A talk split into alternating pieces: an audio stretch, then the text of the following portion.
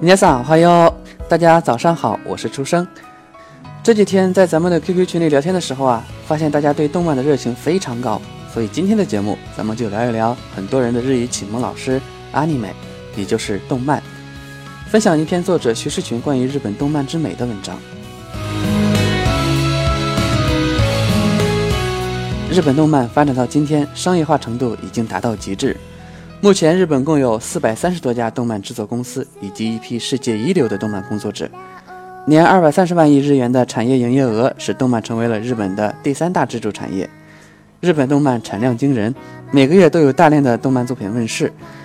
日本社会生活和精神状态的方方面面，都在这些动漫作品中充分体现。因此，日本动漫可以成为我们了解日本的一个重要窗口。也由此，日本动漫文化成了日本的象征之一，而其作品反映了许多日本民族所具有的特点。西方学者认为啊，其民族性格充满了矛盾。日本人生性极其好斗，又非常温和，独舞而又爱美，倨傲自尊而又彬彬有礼，顽梗不化而又柔弱善变，驯服而又不愿意受人摆布，忠贞而又易于叛变，勇敢而又怯懦，保守而又十分欢迎新的生活方式。而这些带入了他的作品之中。第一种病态的美，日本民族对于极端之美的追求近乎偏执。比如，日本人认为最美丽的时刻便是樱花凋落的瞬间，因为看到满树的樱花在短短时间内凋零的一干二净，铺天盖地毁灭的极为壮观，震撼人心。对于死亡刹那间都追求优美的日本人，必然也会在艺术上倾向极端，甚至可以称为病态。这种病态表现在动画上，就出现了如《胭脂蜃气楼》《绝爱》中狂热的同性恋情节。刚认识他时，他一边翅膀的羽毛已经折损了，而另一边的羽毛后来也被我拔光殆尽，因为我不要它飞，不要它从我手中溜走。如果爱可以传达一切，而不需要手脚、眼睛、耳朵，那么这些我都可以不要。以及在《浪客剑心》中出现的对杀戮的刻意美化，我杀你固然有些残忍，但又不能不杀，所以我尽量杀得漂亮一些。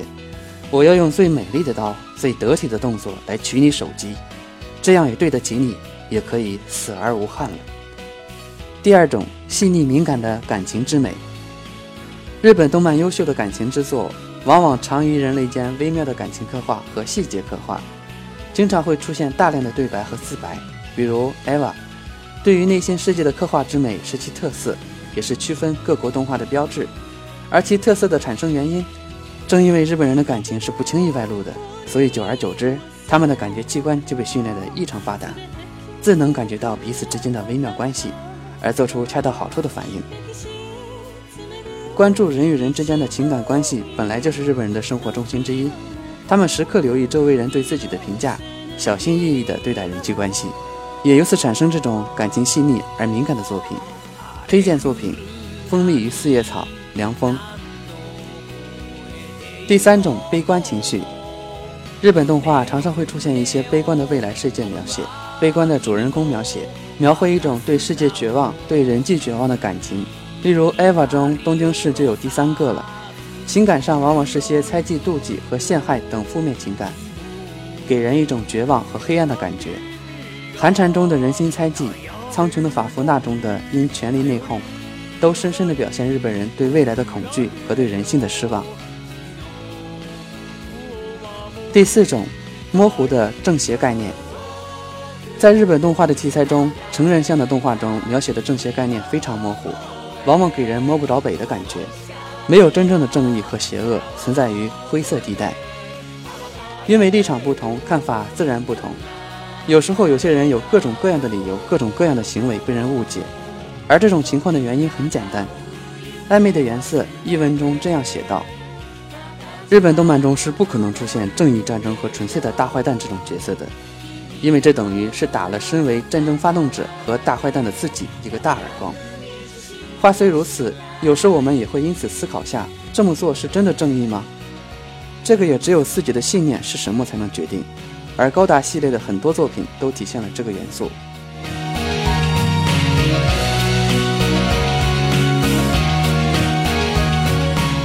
如今的动漫产业成熟了，也到了该有的瓶颈，优秀作品越来越少，能让人深究的也越来越少。作为一个爱好动漫的人而言，我希望能突破这瓶颈，能够有其应有的内涵。而我也呼吁国内的漫迷，看动漫也要吸收其精华，去除其糟粕，不要因为这个丧失民族的自豪感。毕竟不是一个没有瓜葛的民族，我们享受他国的文化，也不能忘记自己的文化。任何事都有正反，有好的就有坏的。好了，今天的节目到此结束了。作业比较有意思，请大家告诉我图片中是哪部动漫的人物，在帖子下面回复就可以了。加入初生学日语 QQ 群幺七五五五六四二六，和大家一起学习日语吧。对吧，皆さんまたね。